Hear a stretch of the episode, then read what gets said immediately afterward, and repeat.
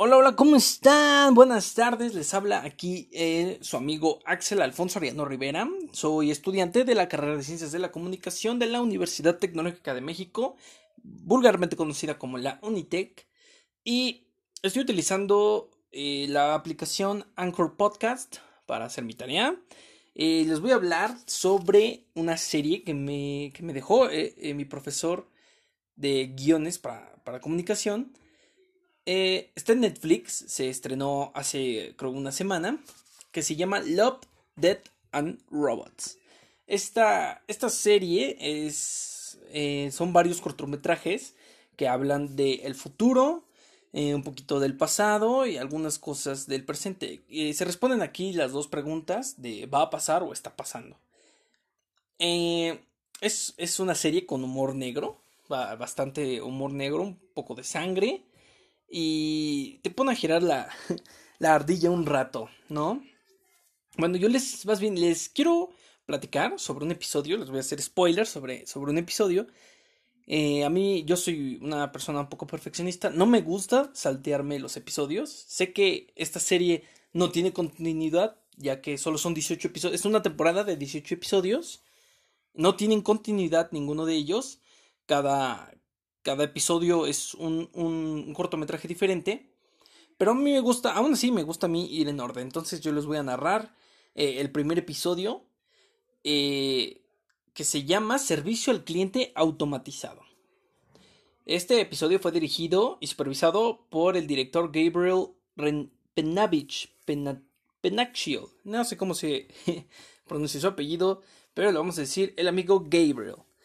Eh, bueno, el amigo Gabriel dirigió y supervisó este primer episodio que es Servicio al Cliente Automatizado y eh, su animación en el personaje fue algo eh, peculiar, no, no, no me esperaba este tipo de animación ya que es, yo le llamo, es como hiperrealista, el pasto, los, objetos de decoración, los muebles, las, los muebles que eran de madera, se ve, todo se veía real, la animación es, es excelente, incluso eh, hay, en este caso, cuatro personajes.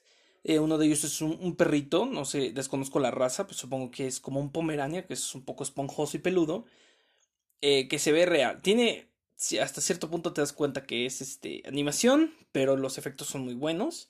Pero las caras de, de los personajes, en este caso, no dicen los nombres de los personajes, pero es un señor, ya son grandes, son señores de eh, supongo que la, tercera edad, un poquito menos, eh, tienen las facciones exageradas. O sea, son humanos, viven en una sociedad eh, utópica donde hay robots, todo está automatizado por robots. Ya, de hecho, al principio del episodio se ve un robot que va paseando al perro y recoge las heces. Ya no hay humanos que pasen el perro, ya es un, es un robot. Eh, pero podemos ver que los rostros de estos humanos son los dos únicos, humanos que vemos en, en todo el episodio, pues son un poco exagerados, ¿no? Las facciones las tienen demasiado exageradas. Por ejemplo, en este caso la señora tiene los ojos un poco como desorbitados. A mí me recordó mucho a la serie de Mad de televisión que transmitieron hace algunos años, que es un poco como bizarro, ¿no? La animación. Eh, bueno, el episodio va eh, el Aspirabot, es un robot que se dedica a la limpieza de la casa, su principal función pues es aspirar, pero hace las demás labores, que se comienza a salir de control porque le gusta el perfeccionismo, todo tiene que estar simétrico, pero eh, a la dueña de la casa, a la señora, pues no le parece y comienza a acomodar las cosas como ella quiere. Eh, el robot no le parece y al ir contra el sistema de, en este caso, de simetría, el robot decide eliminarla y manda sus datos a toda la compañía que supongo que es un monopolio porque todos los robots están sincronizados, a que la tienen que eliminar, intentan eliminar al perro, eh, hacen una travesía por toda la casa, eh, el robot la va persiguiendo, le va disparando láser, a mí se me hace súper exageradísimo, si es un robot de limpieza, tiene láser, tiene de estos teasers, ¿no? Que aturden a la gente con estos, estos electroshocks que lanza. Y es donde yo me puse a pensar, ¿no? O sea, si, si estás vendiendo tú como compañía un robot que es de limpieza, ¿por qué le pones armamento, no? Es algo que no, no va a utilizar. Y es que se justifica con el hecho de que también es un exterminador de plagas, pero no...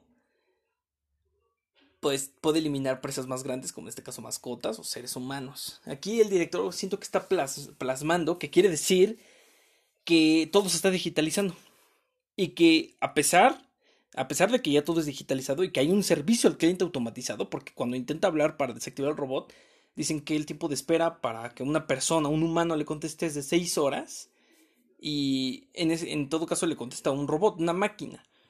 Hoy actualmente, en nuestros días, ya hay este servicio, pero no es muy factible. De hecho, precisamente las personas grandes están acostumbradas a tener que hablar con una persona física. Es por eso que en los cajeros aún vemos personas trabajando dentro eh, pues de la cabina, ¿no? Lo que es el servicio al cliente, la sucursal. Pero realmente ya no necesitas, ya lo puedes hacer a través del teléfono, en este caso la, aplicación, un ejemplo, eh, BBVA móvil, eh, pues ya puedes hacer todos los movimientos y puedes checar tu saldo las veces y cuantas veces quieras sin necesidad de ir a la sucursal. O sea que poco a poco realmente vamos a ir eliminando pues el trabajo humano, el servicio cliente humano y vamos a optar por lo automatizado. Eso ya está pasando. Aún no llegamos a tal grado de que ya eh, absolutamente todo en la casa esté digitalizado y necesitar un servicio al cliente, pero sí ya empieza. De hecho, esto de las aspiradoras automáticas ya las hay, son unos disquitos también, que pues, los pones ahí, los prendes un rato. Y en lo que tú estás en tu día a día, el robot le da una vuelta a toda tu casa y va aspirando todo. Puede entrar incluso por debajo de los sillones y sigue aspirando. Eh, eso es algo que va a pasar. Eh, desgraciadamente, o afortunadamente, no sé cómo lo quieran ver, pero esto es más, más ciencia, más ficción que realidad. En donde, pues, eventualmente la inteligencia artificial puede generar algún tipo de conciencia, ¿no? Y esta misma se encarga de eliminar al ser humano. En este cortometraje, pues, eh, sabemos que el humano es autoritario, no le gusta perder el control, quiere tener el control sobre las cosas, naturalmente. Y obviamente, al querer contradecir el sistema, pues este lo elimina. Eh, esto como moraleja, pues nos deja. Eh, es, un tema, ¿no? Un suceso que eventualmente va a pasar. Y la verdad, yo presiento que no falta mucho para eso, ¿no? Unos cuantos años y podríamos incluso llegar a ver este robot que pasea perros, ¿no? También hemos visto varios videos en redes sociales donde ya hay robots o intentan desarrollar robots que ya puedan, eh, pues puedan caminar por sí solos, ¿no? Eh, dejando de lado mis teorías conspirativas, eh, el episodio, bueno, es bizarro, hay sangre, matan a un pececito. y al final la señora logra obtener la escopeta del señor de enfrente y le da un tiro al robot y se salva, ¿no? Pero al final, como les digo, el robot manda su información y ya tiene que escapar.